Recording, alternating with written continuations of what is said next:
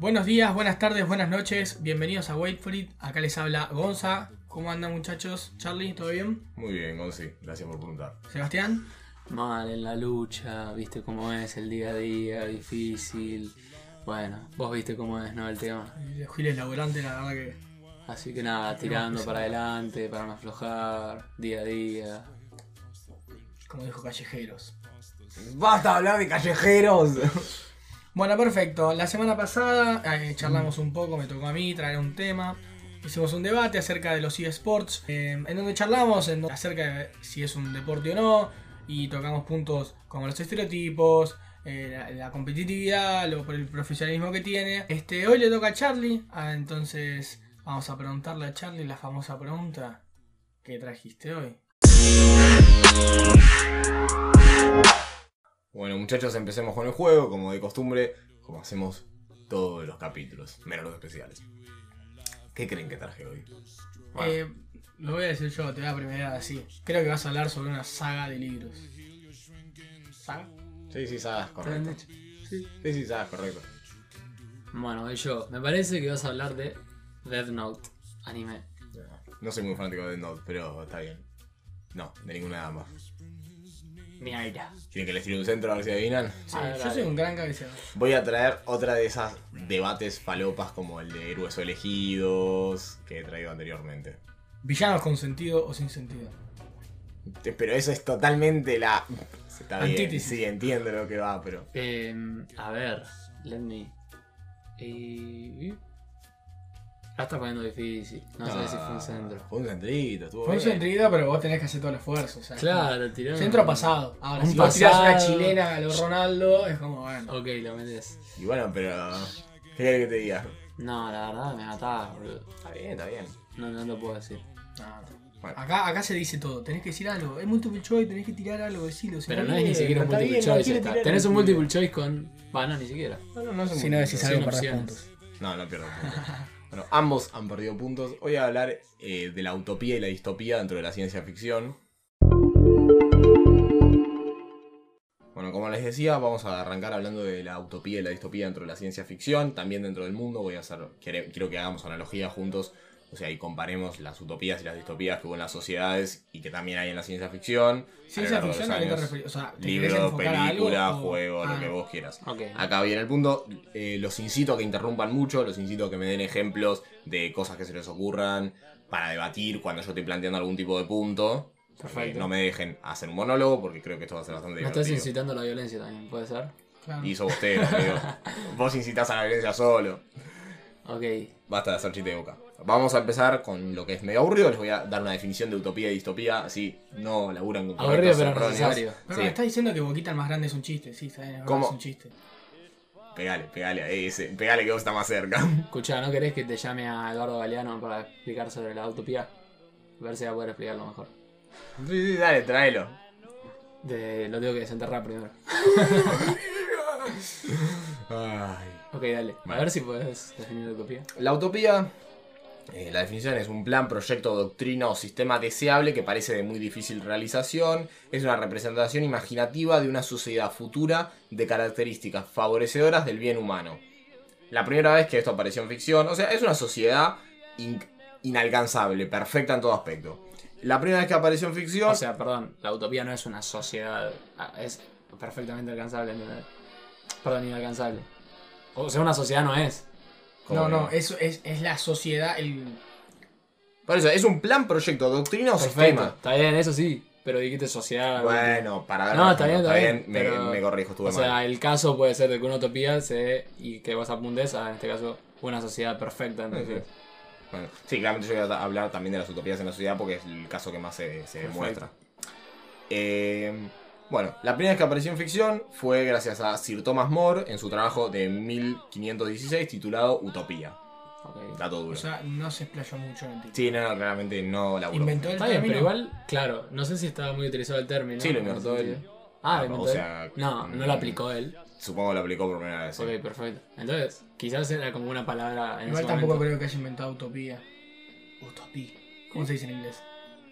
No tengo Utopic, creo. Utopic. Sí, sí, no sé cómo se dice en inglés utopía. Bueno, cuestión. Distopía eh, o antiutopía, es una sociedad ficticia e indeseable en sí misma. Suele ser sinónimo de mal lugar y es un antónimo de utopía. También se lo considera, se lo relaciona mucho con la literatura apocalíptica. Acá, Distopía, dijiste. sí, Ah. acá ya le estoy dando un poco más la definición de la distopía en cuanto a lo que vamos a hablar hoy, que es de las, las sociedades más que nada. Perfecto. O sea, que es lo que ustedes necesitan saber. Onda, perdón, te lo puedo traducir un toque criollo, sería a lo que no se desea llegar. Sí, sí, quizás. tipo totalmente lo contrario. Vamos a dar varios ejemplos. Y hay veces, muchas veces, que la utopía se termina transformando en una distopía. Sí, sí, después vamos a hablar. Bueno, Bueno, acá eh, La- literatura distópica nace en 1929 cuando un ingeniero ruso llamado Ivengi Simiatian, no, Amigazo y Megni. eh, claro, imposible decir ese nombre, Amigo del canal. eh, publica Nosotros, un librito corto creo que es, que presenta unos seres sin nombre que sufren bajo el poder del yugo absoluto, o sea que están totalmente dominados. Del. Eh, bajo el yugo del poder absoluto, están totalmente dominados, ¿entendés? O sea, me parece que se relaciona completamente lo que me está diciendo, además del nombre, a una película que salió hace muy poco, que se llama As. No sé, si yo no la vi. No. no. As. As. La de los negros. Exacto. Ah, genial, no la que vi. tienen otro doble. Ah, no sé, no, tampoco leí este libro. Bueno, ok, ok. O sea, puede ser, realmente puede Completamente ser. desinformado. Está bien, está bien. No, no lo estoy. Sé estos datos, pero no quiero hacerlo. Está muy bien. ¿Son duros Bueno. los datos o no? Más relativamente. Lo que sí les iba a decir es, dentro de... Después de que salió nosotros, salieron tres o cuatro libros más al toque, distópicos, Sí. porque nada, como que la pegó mucho la idea. Ok. No me preguntes por qué. Uno de esos es eh, Fahrenheit 451, salió una película hace relativamente Sí, sí, sí, poco. Eh, yo había leído el libro, me, me parece bastante bueno.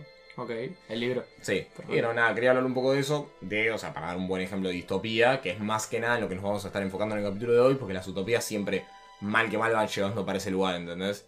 A ver, se puede Eh. ¿Qué cosa? Eso. ¿Que las distopías van llegando para ese lugar? ¿Sí? Sí, sí, después lo voy a playar. Eso tranquilo. digo, tipo, se puede explayar más adelante. Sí, seguro. Bueno, Fahrenheit 451, es, eh, para el que no conoce el libro, es una, un, un libro de unos bomberos que en vez de apagar incendios prenden fuego libros. O sea... eh, No son bomberos. Claro, el, todo- el antítesis, pero se llaman bomberos.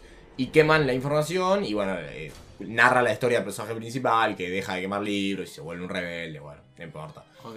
Pero la cuestión es que es una clara distopía, o sea, demostrando cómo, no sé, la sociedad, o sea, los que están en el poder, decidieron que una forma muy fácil de avasallar a las personas era quitando la información y como la información estaba en libros, Claro. Era muy sencillo hacerlo por ahí. Me puedo anticipar una vez más. Ok. Eh, Es imposible no, no recordar el, el gran 1984. Vas a hablar de él. No. Aguante 1984. El único libro que leíste en la secundaria y por eso lo estás diciendo. Exactamente. Y eh, el del detective. ¿Cómo se llamaba? El que mató a. Bueno, el que fue de mi colegio lo sabe.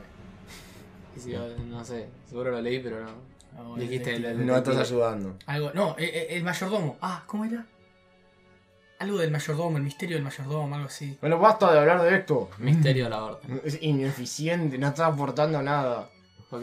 Eh, bueno. Hay algún. La primera pregunta que les quiero hacer es si hay algún punto medio entre utopía y distopía. Yo después de todo, de haber planeado todo este capítulo, de haber estudiado, de haber investigado, llegué a la conclusión de que es casi imposible, de que no hay un punto medio. O estás en algún tipo de distopía, en menor o en mayor medida, o estás en utopía, que no existe. Yo creo que depende de tu concepción. Porque para mí, no sé, me describís Alemania y acá en Argentina te digo, oh, sí, alta utopía. Y después me describís Siria y te digo alta distopía.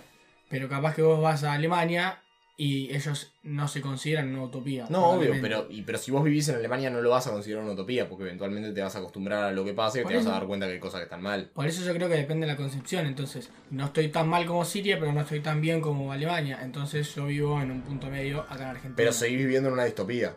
Porque ¿Por qué? para mí, seguís viviendo en una distopía porque en ningún momento tenés las cosas bien, ¿entendés? Como que todo está en camino de irse al carajo. Porque, o sea, no tener las cosas bien no quiere decir tenerlas mal. Digámosle. Más o menos. Para mí todo está bastante. O sea, como que siempre las cosas están de camino a empeorar, ¿entendés? No. O sea, sí entiendo lo que decís, me parece, pero. O a mejorar. Y bueno, Pero no ahí, ahí tendería a pero es un punto medio. Lo que vos estás planteando es un punto medio entre una distopía ser. y una utopía que me parece que es lo que pasa en los países en donde. Me. En donde no sos ni primer mundo ni, ni, ni estás en guerra. con- Pero el primer mundo tampoco tienes una utopía. Depende de tu concepción para mí. No, no, pero la concepción de utopía no es tan, di- tan discutible, ¿entendés? Pero, pero depende en la decir- situación en la que estés. No sé si concepción es la palabra, sino en, la en, en el lugar donde estés. ¿entendés? No, Bueno, porque sí, pero la utopía- eso varía con donde, o sea, donde estés, varía tu concepción. Porque yo te puedo Eh. decir, para mí, por eso es lo que te, te traigo de Argentina me parece un, un buen punto medio dentro de todo. Está bien. Porque yo te puedo decir, oh sí, Estados Unidos, Alemania, Francia, Suiza son utopía porque tienen una, una moneda estable, tienen baja, baja pobreza, bajo desempleo, tienen lindo paisaje, todo lo que quieras, ¿entendés? Pero la no es perfecto, ese es el punto. Bueno, sí, o sea, Gonza, no, no puedes debatir tanto el concepto de utopía. O sea, el concepto No, de utopía no. es uno Yo no solo. te estoy te atiendo el concepto de utopía, sino que te estoy diciendo que para mí, dentro de los estándares que hay, ponele si hay puntos medios. Eso te, lo, eso te lo estoy aceptando. No te digo, no te dejo decir que digas que Francia es una utopía. No, Para nada. estoy diciendo que- Francia es un país. Pero para mí, o, o sea, para alguien, para la concepción de alguien puede llegar a ser perfecto. Mm, tenés que estar muy ciego para ver un país como Bueno, perfecto. ciegos sobran. Sí, qué sé yo. Igual me parece que justamente ese punto medio es en el que estamos constantemente y quizás no te das cuenta. Entonces, para mí, si bien podemos explicar de que puede haber una tendencia más a una utopía o a una distopía, sea persona, sea sociedad, sea país, me parece que en ese constante debate siempre te vas a encontrar justamente en el punto medio. Nunca vas a estar en ninguno de los dos polos, ¿entendés? Porque los dos me parece que en lo que sería, digamos, le he resumido, caminos buenos y caminos malos son inalcanzables en sí, ¿entendés? O sea, son lo, lo lejano de eso, sí, lo lejano de lo bueno, haber lo lejano peor de lo siempre malo. puede haber algo mejor. Entonces, claro, el hecho de que sean tan extremos, polos y opuestos, me parece que hace que nosotros, por inercia incluso, nosotros digo todo, ¿entendés? El todo, esté en ese gris, en ese medio, ¿entendés? Por eso. Entiendo. Estamos para escribir un libro ya, ¿no? Sí. Chupala, Borges. No, Arre. muy bien, igual muy bien. Borges se la remasticaba. Sí, se la, Alto se la ponía, se la ponía a Diosito. Alto solete, Eh, la- spoiler de la cuarta temporada de- del Marginal. No. Sí. ¿Eh? La cuarta no salió todavía. Por eso. Bueno, está bien, dale. eso, ¿Por qué. Diosito al hermano? Y, pues, sí, sí, se me ocurrió Diosito y dije Diosito. Ok. boludo. Sí, sí. Estuvo suficientemente gracioso. Al trago, ¿querés que te diga al trago? No, el otro, el Juan. Ah, Quiero ya hacer la. Como dar un primer ejemplo que me interesó mucho. Claramente yo empecé a hablar de esto porque el otro día estaba muy al pedo, eh, tenía insomnio, como de costumbre toda Perdón, mi vida. dijiste yo empecé a hablar de esto, espero que no solo por lo menos. Con ustedes. Ok, gracias. Manga de Mira, hablar solo el, con bajo el, el efecto del insomnio es raro. Tu papá se va a preocupar. Se llama esquizofrenia. ¿Me pueden dejar de molestar? Charlie, ¿querés Estaba-? ¿Qué es esa vena que te sale de acá? Estaba como. Ahora le estamos poniendo el chaleco de fuerza a Charlie. Sí, sí, están haciendo eso. Estaba como muchas noches de mi vida con insomnio y decidí ponerme a ver anime, claramente, porque eso es lo que yo hago en mi vida cuando no puedo dormir. Eso es lo que yo hago en mi vida en todos los horarios que tengo la posibilidad.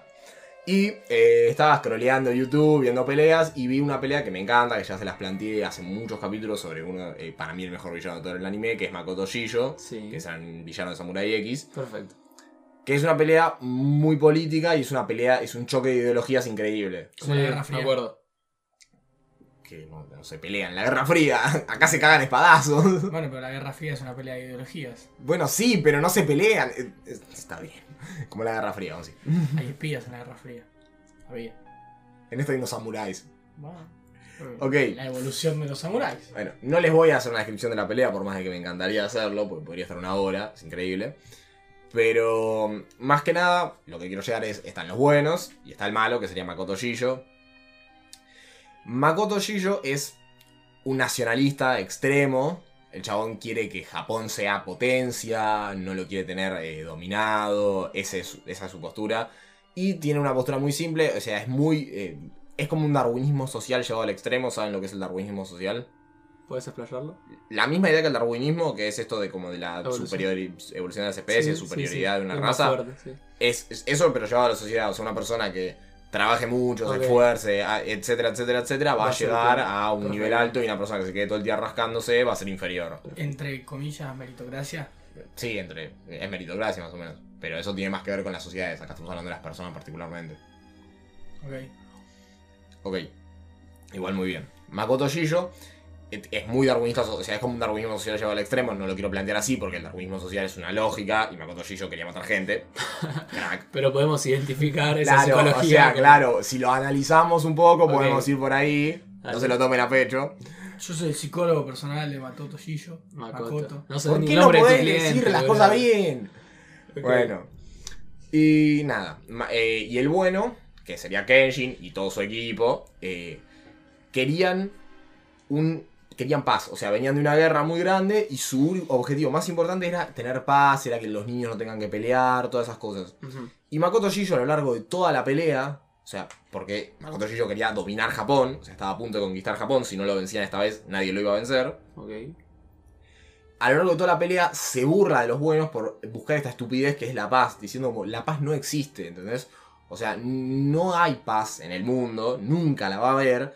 Si vos me dejas a mí dominar, yo probablemente pueda hacer algo más que el inepto que estaba, porque había un, un emperador que era un inepto, que hacía todo mal. Bueno, claramente en el anime ganan los buenos, porque en los animes tienen que ganar los buenos. En todo tiene que ganar los buenos. Sí, no, en el anime tienen que ganar Genshin, alta pelea igual, o sea, me encanta porque hasta Ma- Makoto no pierde, jefe, Ok. no pierde, Fácil. no pierde. Se da por vencido. No, eh, tenía, Eh, cuerpo, no pelees. No, mentira. tenía el cuerpo muy herido y no podía pelear más de 15 minutos.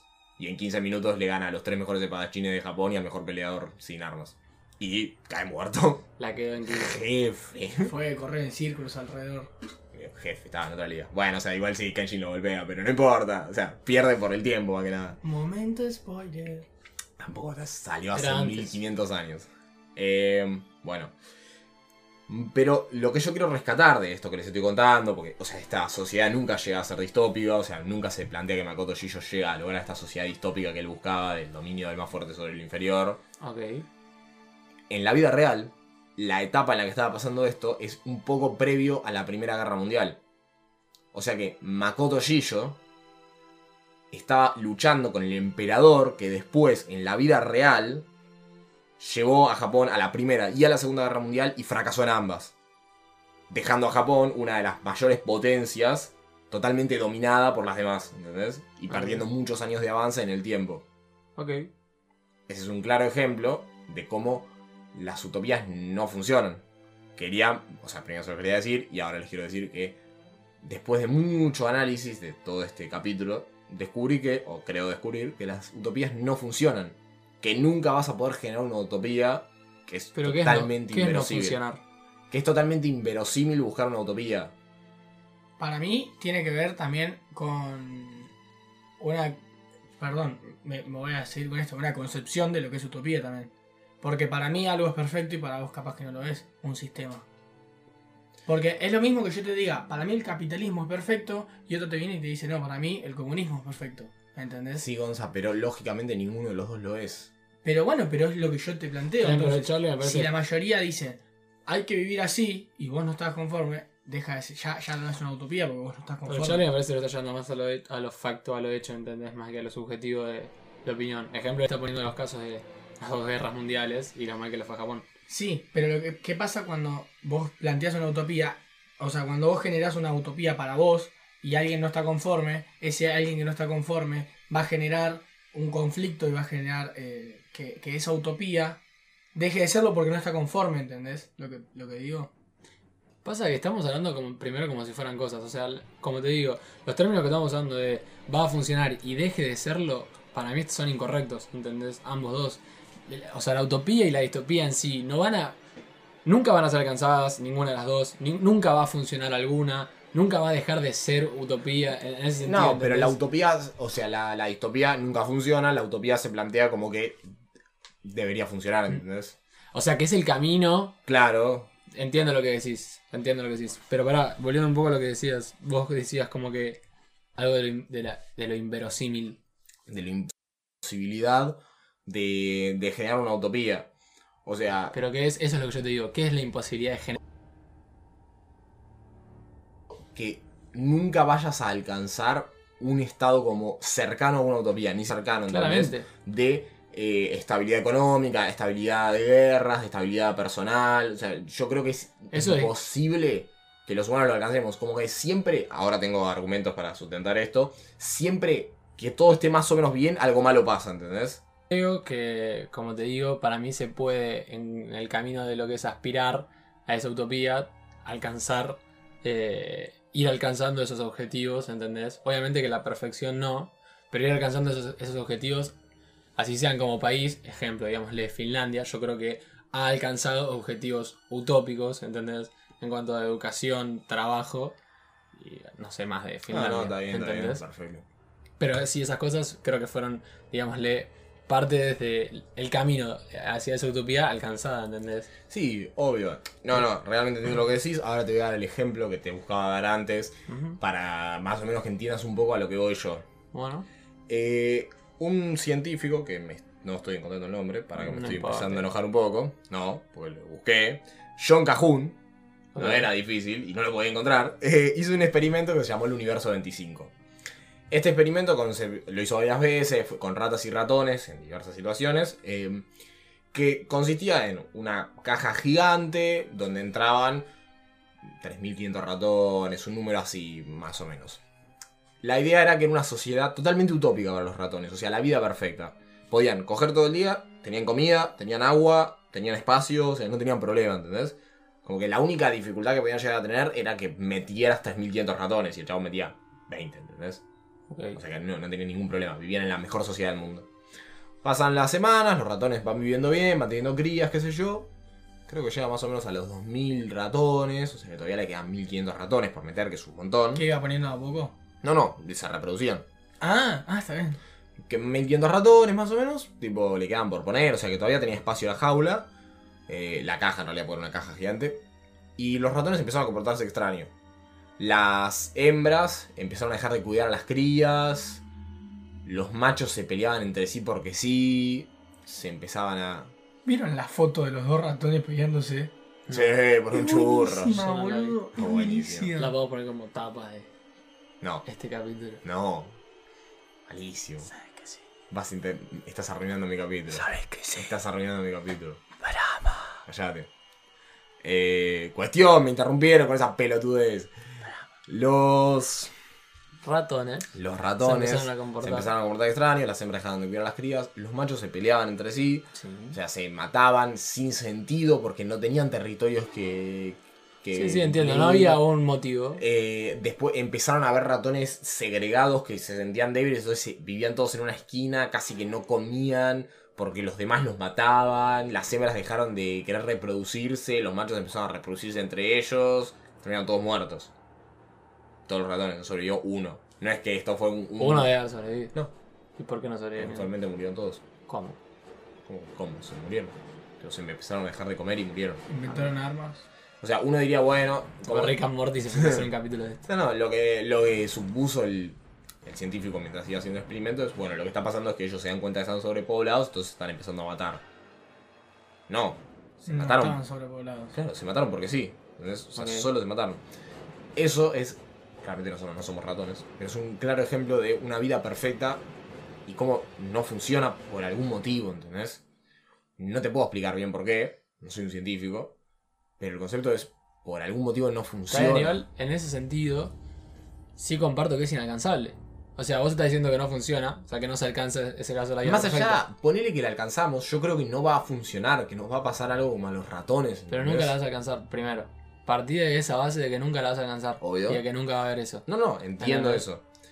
Y estoy muy de acuerdo. Y a lo que voy es, bueno, yendo un poco a lo que vos decís. Después de pensar esto dije, bueno, sí, es verdad. Nunca voy a alcanzar esta vida, entonces no me tiene que preocupar tanto. Entonces, ¿por qué no está bueno? Está bien, igual, perdón, sorry, hoy quiero hacer el hincapié. No digo que el. Tipo, estoy lejos de decir que esté mal el experimento, pero nosotros somos seres Sí, racionales. es lo que dije yo. Pero igual. o Obvio, sea, está bien, justamente eso. Quiero aclarar eso. Somos no, seres no, racionales. Sí, nosotros. bueno, pero igual. O sea, hacemos cosas que son autodestructivas. Tipo. Totalmente. Las y- sociedades más avanzadas de este mundo están llenas de gente drogona. O sea, la gente más drogona está en la sociedad más avanzada del mundo. ¿Y qué tiene? Que somos una sociedad autodestructiva. Está bien, entiendo eso. Quizás no nos matamos como los ratones. Tipo, no es que vas a salir con una piedra a darle a alguien en la cabeza porque hay sobrepoblación. Pero claramente tenés tendencias. Yo creo, por, ahora te voy a explicar más o menos por qué. Yo creo que eh, nuestros cuerpos, nuestras personas, no, no voy a hablar bien del inconsciente ni nada de eso, porque no tengo tanta idea. tienen algún tipo de programación, por decirlo de alguna manera, que nos dice, nos mueve, que nos mueve para buscar la supervivencia, para sobrevivir de alguna manera a las adversidades que nos, nos hace afrontar la vida. Por esto también creo que las personas hoy en día tenemos tanta variedad de hobbies para mantener nuestro tiempo ocupado, porque en el pasado no podíamos, no nos podíamos dar el lujo de tener hobby, de tener eh, gustos, porque teníamos que sobrevivir, teníamos que cazar alimento, teníamos que cosechar, teníamos que hacer ese tipo de cosas. Hoy en día que la vida está bastante más solucionada, cada uno cumple un rol dentro de esta sociedad bastante más estructuradito, no necesitas cazar tu propio alimento, no necesitas eh, saber construir, o sea, siempre hay alguien que sabe hacer eso, y vos sabés hacer otra cosa, ¿entendés? Por eso tenemos esta cantidad de hobbies, por eso se incita a que la gente haga actividad física, por eso la actividad física eh, ayuda con la depresión y esas cosas, porque nos recuerda ese animal que tenemos dentro, ¿entendés? Que está hecho para sobrevivir. Yo creo que si llegamos a una sociedad totalmente utópica nos va a pasar lo mismo que los ratones, nos vamos a empezar a volver locos y vamos a morir. Claro. Es como la gente que dice que, que se va a vivir mucho tiempo afuera, en donde es todo tranquilo y dice "Ex- extraño el quilombo de Buenos Aires. Sí, es algo así. Tipo, e- es, lo que yo conozco, es lo que a mí me gusta, es lo que. Sí, quiero, sí. quiero que me toque bocina por no avanzar, ¿entendés? No que alguna boludez así, eso. sí. Bueno, dicen que en los países en los que son más tranquilos, en los que no hay tanto movimiento, en el que no pasa nada, ¿viste? Cuando no, no escuchas una noticia de ese país, es como. Ah, sí. sí, sí, nada. Dicen que la gente ya vive, por más de que la calidad de vida, el estándar de calidad de vida sea bueno, los chavales viven como el orto de la cabeza de decir, loco, no hago Sí, nada, sí, aburro. es que puede ser eso, es más o menos lo que estoy planteando. Che, bueno, salí a correr, ya salí a correr a la mañana. Bueno, léete un libro, yo me leí dos libros. tipo. Pero igual. O sea, ¿en qué, se... ¿en qué sentido no haría nada diferencia de un país con nuestro? ¿Entendés? No, lo O sea, por ejemplo, vos decís una atracción como ir a la cancha, ponele. No, no, no hablo de eso, sino de que hay países en los que capaz que, eh, no sé, está todo más solucionado y es todo tan eh, simple de decir, voy a trabajar y voy, ¿entendés? No es que en el camino hay un piquete o, no sé, hay mucho tráfico y distribución. Es como, voy, laburo, vamos, nos vemos en el Excel, vuelvo. Es tipo, tanta monotonía que es como... Está bien, supongo que es así. Sí, sí, O sí. sea, estoy de acuerdo, pero supongo que es una manera de verlo. La otra manera sería tipo. Soy la persona más feliz del mundo, no sé. Obvio, puede ser. Obvio, O pero- sea, pasa que yo, pa- para mí, todo esto se basa en la concepción de cada uno. de- Sí, no, no, pero yo te estoy planteando que mucha, o sea, pasa mucho eso de que en lugares donde las cosas Sí. están muy estructuradas, donde no tienen tanta necesidad de usar este instinto de animal, la gente vive peor, ¿entendés? Y son países con depresión, son países con alta cantidad de gente drogándose, ¿entendés? Con, o sea, con muchas cosas que te dan a entender que la- estas sociedades quieren escapar de lo que los rodea, ¿entendés? Por más de que los rodea esté bastante avanzado, pero como que ese instinto que tenés como ser humano, como el animal que tenés dentro, de necesitar sobrevivir, ya no lo tenés. Porque ya no necesitas nada, lo tenés todo al alcance de la mano, ¿entendés? Sí, entiendo. Algo ahí hay. Es, eso no es algo que quería plantear. Y después, lo que también estuve pensando un poco es, sí, como yo nunca voy a llegar al experimento de los ratones, porque es, tenés que tener una sociedad perfecta para eso y es imposible hacerlo, eh, tengo que buscar alguna variante que, o sea, que pase en la vida real, ¿entendés? Como una sociedad que está llegando bastante a la perfección y termina fracasando, ¿entendés? A ver, ¿tenés un ejemplo? No, por eso, ahí voy. O sea, no, no busqué particularmente ejemplos, porque o sea, hay miles a lo largo de, las, de los tiempos, pero siempre les puedes adjudicar algo. O sea, las depresiones económicas les puedes adjudicar errores de las personas que trabajan en la bolsa y esas cosas, ¿entendés? Sí, el crack de 29 era tipo una utopía antes y, y, o sea, no era una utopía claramente porque la cagaron. Claro, es eso. era una falsa burbuja. Sí, y- es eso lo que digo, ¿entendés? Como que siempre está. Pero eso era muy tenido, de- o sea, estaba como todo tenido de un par de hilos que se terminaban Claro. cortando. El punto es, nunca, no estaba como bien estructurada la utopía. Lo que encontré, que me gustó mucho, que se los quiero compartir a ver qué opinan, es. Encontré dos frases, una que es muy común, que la deben conocer, y una que es de Maquiavelo, que no la deben conocer. Yo me la acordé porque es un libro de Maquiavelo que leí, que es El Príncipe, que es buenísimo. Que es: El que tolera el desorden para evitar la guerra tiene primero desorden y luego guerra. O sea, la persona que busca tanta paz, que busca tanta perfección, que busca que todo le salga bien, la termina cagando el triple, ¿entendés? Sí, sí, totalmente puede ser. Y después otra frase que es muy conocida, que ya no tengo ganas de decirla, que es Tough men make peaceful time, peaceful time make... ¿La conocen? Decir en español, boludo. Bueno, No, pues no. Tiempos, tiempos violentos generan grandes hombres. No, tipos duros igual, ¿eh? Tiempos duros generan grandes hombres. Grandes hombres generan buenos tiempos. Buenos tiempos generan hombres débiles. Y débiles tiempos generan. Débiles hombres generan. Débiles hombres generan malos tiempos. tiempos. Y es un. O sea, es esta, es esta carrera de la rata que también nos pasa en la vida, con cómo nos manejamos como personas, con cómo nos estructuran para que vivamos. Pero es esta carrera de la rata de. Eh, está todo bien y por algún motivo deja de estar todo bien, ¿entendés? Y Mm. sigue girando y alguien lo arregla y después vuelve a estar, ¿entendés? Y gira, gira, gira, gira.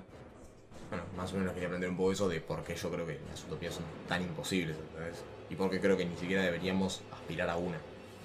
Yo creo que sí deberíamos aspirar a una, pero con el concepto, de- con, el, con el conocimiento de que no la vamos a alcanzar. Perdón, ¿por qué, ¿por qué no aspirar a una? Porque hay claros ejemplos de que. Está bien, no. De que no vas. Es lo que te digo yo, o sea, ponerle que no funcione en ese momento, por eso decís de no aspirar a una. Pero en el camino, en búsqueda de eso, como te digo yo, supongo que vas a encontrar cosas que se van a relacionar con lo sí, que. pero en el camino también te va a pasar esto del, del bucle este de la rata, ¿entendés? De que eh, vas a llegar a algo bueno y la va a cagar, ¿entendés? Sí, pero quien no conoce su historia está destinado a repetirla. Vos tenés que saber que la cagaron para evitarlo y después encontrar otro error. Y yo creo que la búsqueda de la utopía también es una búsqueda de la vida, ¿entendés? De, de esa, de, ese, de esa ganas de vivir la vida y de seguir mejorando constantemente, de Mm. no estancarse. Esa búsqueda de la utopía no te permite estancarte porque constantemente estás buscando una mejora. Sí, obvio, pero. Más allá yo- de que fracase. No, no, lo que yo no, yo no estoy planteando que te tengas, que te estanques, ¿entendés? Estoy totalmente en contra de eso. Lo que estoy planteando es que encaramos, o se habla de encarar las utopías como esta perfección, y siempre pasa lo mismo, ¿entendés? O sea, siempre que buscamos una utopía, la cagan. Y me parece mucho más sincero decir, bueno, está bien, los seres humanos no estamos hechos para ser perfectos. Y encararlo por ese lado, en decir, decir tipo, sí, tiene que haber cárceles, tiene que haber prisión, tiene que haber Pero no, o sea, no te confundas con libre albedrío, tipo la utopía, ¿entendés? No es libre albedrío, pero en una utopía no necesitas una cárcel. Porque son todos buenos. Claro. Está bien, bueno. Eh, más, qué sé yo. Yo lo No o sé sea, No, no sé. Capaz que lo llevo por un, por un lado de. O sea, lo pienso así. Vos sabés que no vas a alcanzar un cuerpo perfecto. Lo sabés. Sí, sí, sí. Pero, pero si vos entrenás para, para poder tenerlo, ¿entendés? Lo que digo. Sí, pero hay un límite en el cual ya estás sobreentrenando y te lastimás. Sí, que es y lo eso que sería. pasa buscando utopías. Exactamente, pero no, no significa que lo tengas que dejar de buscar. No. ¿entendés? Pero que esa búsqueda es lo que te termina haciendo mejor. Yo no creo que puedas alcanzar el concepto de utopía, pero sí que puedas alcanzar un algo, un- un gran punto medio dentro de lo que no es. Sí, Perdón. obvio. ¿Y qué pasa si entrenando en algún momento lo sobre. tipo, sobre expones tu cuerpo y te lastimas? Y te lastimaste que una lesión. ¿Y qué pasa? Y tenés que recuperar esa lesión. ¿Y qué pasa? Y volvés a la carrera de la rata, ¿entendés? Atrasás el tiempo. O sea, estás en una etapa pacífica, aparece una guerra, tenés que ir a luchar a la No, guerra. no te lleves a la guerra, No, bueno, pero ponele que vos te lesionás corriendo Pero- 500 vueltas y decís, bueno, no voy a correr más 500 vueltas, ¿entendés? Voy a correr menos, voy a, voy a evitar lo que me hizo Ok, lastimar. pero ya te lastimaste y ya vas a estar un- una cantidad X de tiempo parado. Claro, y pero después la- de la recuperación vas a volver más débil. Pero No, cuando no. quieras volver, ya sabés que no tenés que hacer eso. Si vos Sí. sabés que ahí hay un pozo, no vuelvas a pisar por ahí No, porque te vas a deslizar. obvio, ¿entendés? estoy totalmente de acuerdo. Pero te puedes atajar al pozo de antemano. Eso es lo que te estoy planteando. Está bien, pero vos estás como criticando un ciclo de vida normal incluso en ese sentido. Ya no es tipo algo solo utópico, sino eh, la vida en sí, ¿entendés? O sea, ejemplo de caer y levantarte. Es como estoy diciendo... No, no, no estoy criticando ese tipo No, de bueno, vida. pero o sea, en el caso de que, como yo te digo, lo que quiero hacer referencia, en el caso de que vos te lastimes, estamos con el tema del cuerpo, ¿no? Estás, en búsqueda del cuerpo perfecto, qué sé yo. Te lastimas entrenando. ¿Qué tiene que ver, tipo? Ya está, ¿entendés? O sea, te lastimás, te recuperás y seguís. Y sí. sentido. Y bueno, ¿qué- eso no lo entiendo. Ok, yo no, no sé qué me estás preguntando. Yo no estoy planteando que esté. Yo estoy planteando que podés evitar lastimarte, ¿entendés? Está bien, pero como que vos Si ya te lastimaste, ya está, no hay problema, ¿entendés? Si ya estás en la guerra, no te vas a tirar al piso y, y decir, uy, no quiero la guerra y llorar, ¿entendés? Porque ya estás en la guerra, te van a matar. Ahora, podés planear las cosas de antemano y no tener que ir a la guerra, ¿entendés? Podés planear las cosas de antemano y decir, lógicamente yo esto no lo puedo hacer y no hacerlo, ¿entendés? O sea que yo no puedo levantar 30 kilos de pecho plano, no los levanto. Eh, no ahora, si no puedes levantarlo ahora, no lo hagas. ¿Cómo vas a saber cuándo levantar? Y porque vas a ir mejorando de a poco, ¿entendés? Y eso es parte de lo que yo también digo. Pero si vos no si vos decís que nunca vas a poder levantar 30 kilos incluso, No, por más que levantes 27 y medio, no lo vas a poder levantar los 30, porque es algo que no, lo puedo hacer. No planteo eso, Seba. No, no lo lleves a esos extremos, ¿entendés? Yo estoy planteando que pasa, lo, vamos a volver al tema de guerras. Las guerras pasan porque el mundo queda pacífico y viene alguien a quejarse de la opresión y de cómo manejan la sociedad y de boludeces de esa índole. Entonces, medio que van como adoctrinando a todo el mundo para que sea más pacífico, para que busquen las soluciones menos violentas, para que esto. Y cuando viene un país a dominarte, no tenés guerreros. ¿entendés? Igual que haya una que no haya guerra no significa que estemos en paz. Eh, bueno, no, obvio, ya sé, pero. O sea, yo te digo, Para el caso del ejemplo, sí. Pero ponele, Alemania, eh, antes de la primera, de la Segunda Guerra Mundial, no estaban en paz, los chavales estaban recalientes. Sí. Entonces por eso se estalla la Segunda Guerra Mundial. Sí, sí, sí, Vietnam, los, chavales- los Vietnam del Norte estaban recalientes con el capitalismo y, y entonces por eso estalla la guerra. Y Estados Unidos también estaba recaliente con el comunismo y por eso van. ¿entendés? Todas las guerras estallan así. Sí. Estaban eh, supuestamente para en los libros estaba tranquilo, pero vos sabés que lo- los alemanes, los vietnamitas, lo- los argentinos acá en Malvinas, lo que quieras, estaban recalientes porque loco no se hace esas cosas. Por eso es lo que te digo de aunque haya eh, cuando en, en entreguerras no significa que haya paz. No, bueno, es verdad. Yo creo que la paz es inalcanzable. Sí, seguro que es inalcanzable. Pero bueno, en este caso hablemos de como de, de esta. De lo que te digo de los tiempos de, de los tiempos malos, ¿entendés? O sea, de Sí, sí, estos sí. buenos tiempos. Los buenos tiempos es cuando la sociedad está en este auge de crecimiento, la gente tiene libre albedrío, puede dar su opinión, no está dominada, los niños no tienen que ir a pelear, ¿entendés? Sí, sí, te entiendo. O sea, claramente ahora hay más paz que en el Claro, 44. que cuando tenemos guerras, ¿entendés? O sea, es eso lo que estoy planteando. Sí, sí, sí, te entiendo. Y que si vos empezás a dejar eso, o sea, empezás a tratar de enseñar a la gente que no pelee, que pelear es malo, que no hay que defenderse, cuando venga la guerra no vas a estar preparado, ¿entendés? Entonces, si vos vas un día de gimnasio después de tres meses de no haber ido y querés levantar 30 kilos, que igual es poco, de pecho plano, te vas a lastimar. Eh, yo no estoy diciendo eso. Y yo no te estoy planteando, claramente yo no te estoy planteando que no los, no los podés levantar si sabés que no podés, ¿entendés? Si, si levantás 27 y medio, probablemente puedas levantar 30. Igual Y si no podés, no te vas que a no lastimar. podés y crees que no podés. Hay una diferencia. Sí. Sí, bueno, eso es- ya es otro debate, es el de cómo te manejas como persona, ¿entendés? De ponerte límites a vos mismo que no existen. Claro. Sí, yo a lo que voy, que quizás, o sea, no es que esté en contra de lo que diga, solo que quiero que entiendas un poco lo que, lo que aspiro yo. Que yo no creo que sea. Bueno, lo que aspiro yo no, o sea, lo, que yo no creo que sea malo aspirar a utopías en ese sentido, ¿entendés? Y que incluso, si en ese camino eh, vos decís te lastimás o lo que sea, lo tomo como parte del camino, pero no me parece malo por lo que. O sea, por ese camino de aspirar a la perfección, ¿entendés? O sea, yo entiendo que no lo vas a alcanzar, tampoco es el objetivo alcanzarlo en ese sentido, pero por lo menos me quiero asemejar a, a eso, que es a lo que busco, ¿entendés? Entonces, como que yo sí creo en una constante búsqueda de la utopía en ese sentido. Bueno, está bien. eh. Sí, bueno, más o menos estamos diciendo lo mismo. Claro, o sea, no, eventualmente. por es eso digo, no es que yo me opongo a lo que No, digas, no. pero bueno, nada, eso. No, yo lo que te digo es eso. Claramente yo no digo que no busque la utopía. Solamente digo que siempre que veo, o sea, en todos los ejemplos que hubo a lo largo de la sociedad, en los que hay en la ciencia ficción, cada vez que veo la búsqueda de la utopía, lo veo como también dejar de lado estas cosas que necesitamos como personas, ¿entendés? ¿Cómo, cómo? Que estas cosas como que como instinto, que nuestro instinto necesita, ¿entendés? No dejarlas de lado, decís. Claro. Está O bien. sea, que no dejarlas tiradas, ¿entendés? Tipo, necesitamos hacer las cosas que hacíamos en el pasado porque nuestro cuerpo nos lo pide, ¿entendés? No, claro. O sea, obvio, una cosa no implica la otra, pues yo entiendo lo que decís. Pero bueno, sí, quizás en este, quizás en este sentido sí hay, sí hay un punto en el que se va a contradecir. Sí, puede ser. Pero bueno, está, está bastante bien. ¿Alguna cote más para hacer? Yo no. Excelente. Entonces, eh, ahora, sacando un poco el tema tan denso que, del que acabamos de hablar, eh, ya, cuando quieran pueden tirar un comentario de una utopía que se les ocurra, Mad Max, lo que quieran. Ahora vamos a hablar de Bioshock porque, bueno, claramente me acordé.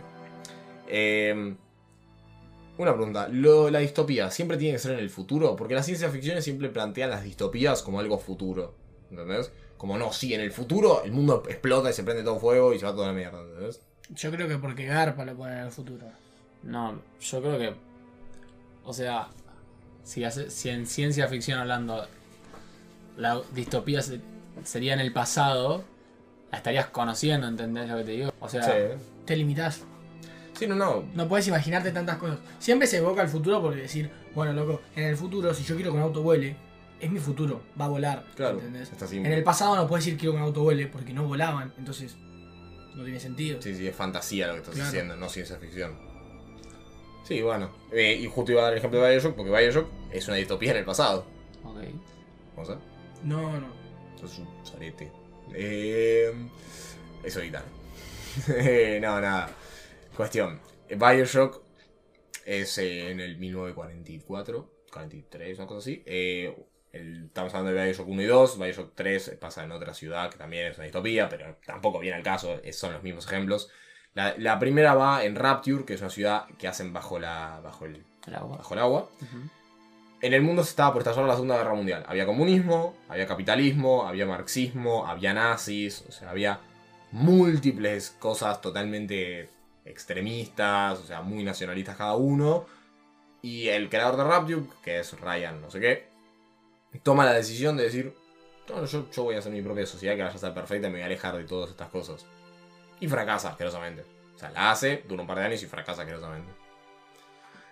Es una distopía en el pasado, quería dar el ejemplo, porque nada, es como interesante saber que ¿Pero por qué igual, en el pasado? porque es en el 1945, ¿Pero en qué, pa- en qué pasado sería eso?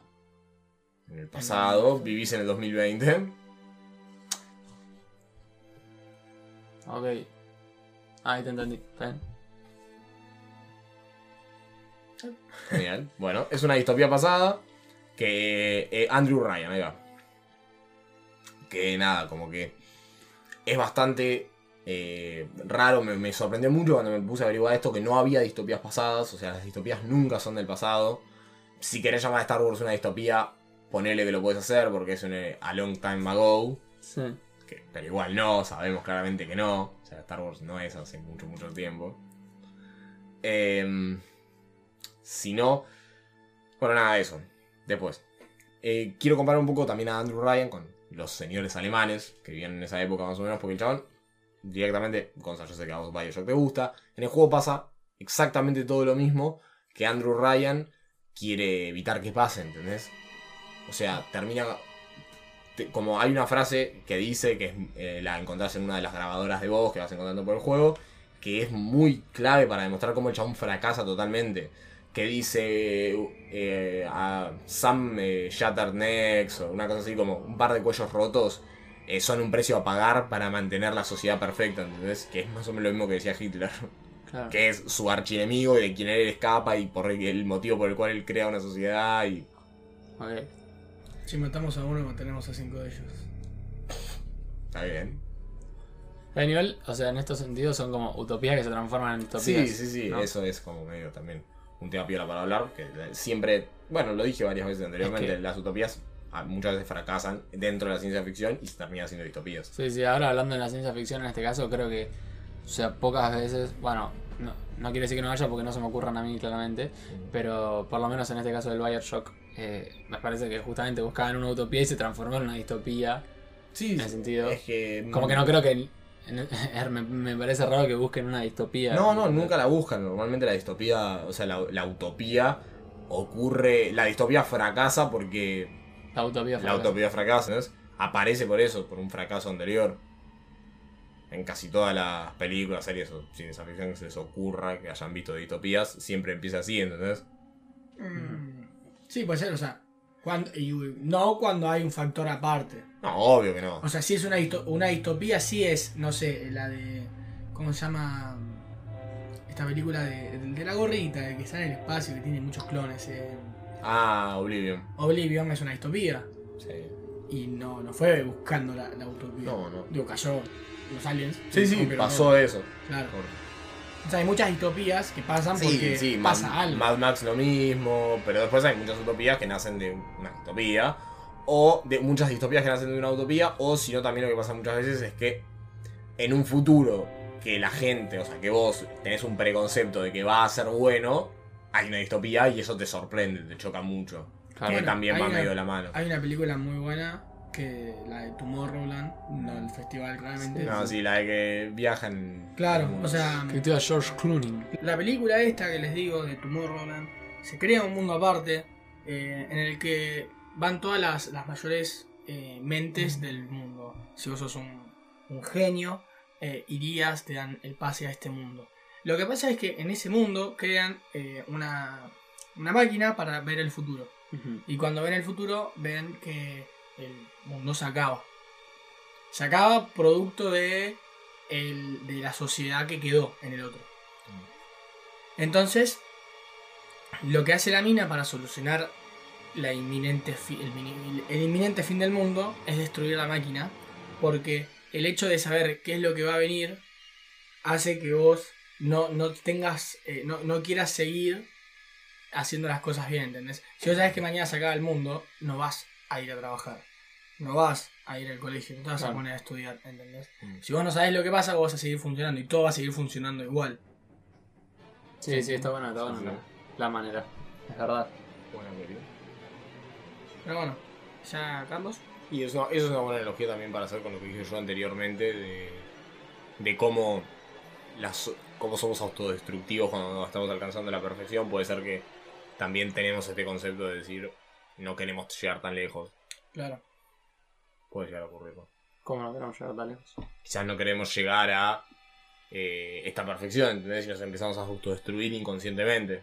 Claro, pero ahí sabían que no era una perfección el, el futuro. Era un. No, pero sí era la perfección la sociedad que crearon. Claro. en el momento o en el futuro. No, o sea, era, era una sociedad paralela. Ok, ¿entendés? Sí, sí, sí. Esa sí. sociedad paralela era perfecta. Pero a raíz de que, gracias a sus descubrimientos, ven que el mundo se va a la mierda, Sí. deja, deja de ser una utopía y pasa a ser una distopía porque no quieren que nadie venga a su mundo, porque piensan que si aceptan a todo, a todo el mundo en su mundo, lo van a volver a destruir. Bien. Entonces es lo único que les queda. Ok. Sí, sí. Gran peli. Bueno, también quería hacer una pregunta medio extraña. eh, me generó, o sea, encontré un solo ejemplo, así que yo no creo mucho en esto, pero ustedes me lo podrán decir. ¿Existen distopías controladas? Ejemplo, en la ciencia ficción, la purga. Ah, es- la purga se me vino muy a la mente, pero no, no lo quise decir porque claramente no me pareció una utopía. No, es una distopía. Controlada. Eh, sí, supongo que eh, los Juegos del Hambre. Eh, no, la gente la pasa mal en los Juegos del Hambre. Claro. la Igual- gente en la purga no la Sí, pasa mal. No es solo por pasarla mal. Creo que igual, perdón, es una distopía de- desde nuestro lado, pero en ese momento no es una distopía para ellos. No, no, yo lo considero una utopía. Bueno, claramente, Hasta las últimas películas que lo quieren cambiar. es verdad. Pero en su momento era visto más incluso como una utopía de parte de ellos, como la manera de regular Sí, sí, la sí. gente pobre. Es que les parece increíble. Si Claro. lo ves desde un punto objetivo, te das cuenta de que claramente matar, robar bancos y prender fuego a la gente yo no creo es muy que lógico. yo creo que sí existe. Si tu pregunta es si, si existe, sí, existe. Va, no sé si, en- o sea, Divergente. en el, en- Ah, ¿vos estás planteando en la ficción? claro, Sí, la sí, sí, hablando de la ficción, ficción, ah, perfecto. Divergente Igual- y esas No porque no están controladas. Eso es lo que no estás sí están entendiendo. controladas. no, hay desastres, la gente se quiere rebelar, hay divergentes que la pasan mal siendo lo que son. En la purga nadie la pasa mal. Si no querés purgar, te quedas en tu casa. Sí, la pasa mal la gente que está en la calle. No, porque sale a purgar. Disfruto salir a purgar. No, la gente que está en situación de calle. Claro, pensá que esos son ah, bueno, los que sí, van a está morir. bien. La purga está hecha para matar a esa gente. Claro. Sí, sí, sí, entiendo el concepto. Tipo, vos estás en la calle y ves un fisura ahí y lo matás, porque es un fisura. Yo creo que- el chabón no quiere estar ahí, pero no puede estar en otro lado porque no tiene casa. Yo creo que sí, que sí existen, incluso pueden existir en la vida real si los que están a la cabeza son necios, ¿entendés? Sí. O sea, si los que controlan eso creen que purgar está bien, está controlada eso, porque está más que controlada, aceptada. Sí, sí. Eh, no sé si aceptada, pero sí controlada justamente. Termina siendo una distopía totalmente. Eh, sí, yo también por el control lo planteaba, eh, igual muy bien lo que dijiste, lo planteaba por el lado de que la gente esté conforme, Ah. ¿entendés? Como Claro, que eso es lo que más me importa porque decirte, a ver, eh, Ready Player One Sí. es claramente una distopía controlada, pero la gente no está, no, no está conforme. O sea, la gente cuando empieza a salir al mundo y se empieza a mover un poco más, disfruta mucho de eso, ¿entendés? Como que, bien, pero ¿por qué no está controlada? que la gente está desconforme. O sea, te puede surgir una revolución en cualquier momento. En la purga... Los Oasis están desconformes, decís. No, no, con el mundo real. Ok, pero nosotros estamos planteando que el mundo real es una distopía en ese sentido en, Ready Player One. ¿Sí? Es una sociedad futurista donde hay escasos recursos y donde todo se controla por un juego. Puede ser, la verdad. Corea del Norte no es una distopía controlada. Es una dictadura, es otra cosa. Bueno, pero la gente. O sea, supongo que hay gente que la debe pasar bien. O sea, que no, no se debe quejar. Sí, pero la mayoría de la gente se queja, tienen muchos exiliados, se tratan de escapar constantemente. Yo creo que puede haber donde se encuentre un ambiente en el que incluso esta cabeza, eh, de alguna manera, va, pasa, es verdad, es imposible convencer a todos y, y- y hay rebeldes de todas Sí. maneras. Y Pero- Si tienes una gran mayoría de rebeldes. Claramente no está controlada. Si tienes una rebeldía. Y vas pasa a que siempre va a haber rebeldes en realidad. Sí, Si En tenés una gran cantidad de rebeldes, puedes hacer nueve películas eh, y dos spin-off de Star Wars. Siempre va a haber rebeldes. O sea, no sé. Está bueno el tema de la pregunta Sí, sí, de tu muy complicada, ¿viste? Yo No, claramente sí. no lo pude descubrir. El, único ejemplo así concreto, lógico que me ocurrió es la purga. Todos los demás tienen algún punto de crítica que decís, la gente está inconforme. La gente Pasa que en la purga decide deja- decide querer eliminar la purga, Sí. es gente lógica que entiende que es una distopía. No la quieren eliminar porque sea ineficiente, la quieren eliminar porque razonan y dicen, esto es una distopía, yo no quiero distopías, ¿entendés? O sea, no, eh, van de la mano igual. Razonan y dicen, esto no es así, ¿entendés? Dicen, no, o sea, no me parece correcto esta la Pero manera no de- es ineficiente, ¿entendés? Está bien, pero no solo pasa por la ineficiencia en ese sentido. Supongo que sí creen que es, ine- que es eficiente, ¿entendés? Pero de todas maneras creen que está mal. ¿entendés? sí, eso es lo que te digo, ¿entendés? Bueno, pero justamente. O sea, va a eso. Sí, bueno, y por eso lo que te digo es una distopía controlada, Sí. donde la, ge- es donde es eficiente, o donde en este caso eh, ocurre que sea eficiente porque la gente está conforme con el mundo, la gente que no lo Pero razona tanto, sí, eventualmente, pero la gente que no razona tanto está conforme Mm. con lo que la rodea. Si vos agarrás, no sé, otra película como Ready Player One, Elysium, que es una película futurista donde todo el mundo está extremadamente sobrepoblado y lleno de infecciones y contaminación, la gente no está feliz, ¿entendés? Y es una distopía controlada porque los poderosos viven en la luna y controlan el mundo, pero la gente no está feliz. Sí, o sea, yo creo que se pueden dar, como, te- como podemos encontrar ejemplos, claramente. Pero hay que... Yo Sí. creo que no, no hay películas por un tema de que necesitas un punto de inflexión para generar una trama. Pero sí hay películas. ¿eh? Sí hay películas. Es-. Estamos hablando de Oasis, de Red One, de La Purga. Sí, pero después, o sea, pero la, en la trama de la película se basa en, en desmentir eso. En que no se puede controlar dicha Claro. distopía. Ah, eso es lo que digo. Tipo, que sí las hay eso. desde, una- Sí. desde un principio. Puede decir que defiendan eso, claro. Pero no termina, la película no empieza igual que termina. No, sí. sí, seguramente. Y eso se En basa en, la que la- purga empieza tipo, ah, sí, la purga es normal. Y la última es, no, hay que cerrar la purga. Tipo, hay que cerrar. Sí, que bueno, la pero durante Ay, dos pero la películas- primera es. Claro. es si la analizás Sí, sí, película. pero a ver, pasa que cuando es una saga, o sea, yo no entiendo lo que decís, pero yo creo que no mm, carece de, de- de idea la película cuando no hay como, no sé, no es que es difícil hacerla. Garpa el, el hecho de, de querer cambiar las cosas. Sí, sí, más seguro. la historia cambiar las cosas. Ponele, los Juegos del Hambre era normal que una vez por año dos de tu tribu se vayan a Sí, pelear. pero no es por la normalización lo que yo te hablo, es que es ineficiente, a la gente no le gustaba eso. Sí, la No. gente, sí.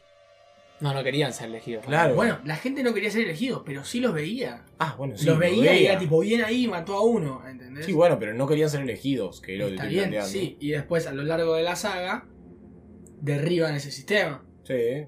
Como que sí puede haber. Es, es factible que haya utopías controladas, distopías controladas, pero que después caigan a lo largo de la saga, película, sí la trama. Sí, es difícil claramente que se sostengan. Eso claramente es difícil. Porque como te digo, y como estamos de acuerdo, siempre hay rebeldes.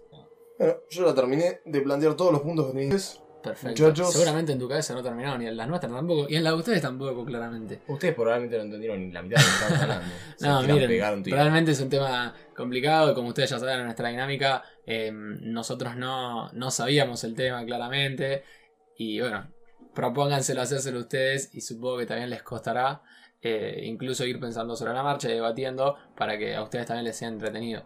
Así que, bueno, lo que quieran escribirnos, obviamente. Si están de acuerdo o no, ya saben que lo pueden escribir. Acá son más que bienvenidos. En arroba wait.for.it1 en Instagram. En el Insta. Así que, bueno, nada, eso. La onda es que, que si tienen alguna opinión formada, nos la digan. Está todo más que aceptado. O incluso tirar ejemplos de. Nosotros dimos acá libros, películas, sagas, series. Pueden tirar lo que sea. Un ejemplo en el que nosotros no hayamos podido encontrar. Realmente encuentren esto. Así que bueno, la verdad, ¿algún comentario más? ¿Ustedes? Yo no, me gustó, me gustó el capítulo. Y nos vemos la semana próxima con el capítulo del SEBA.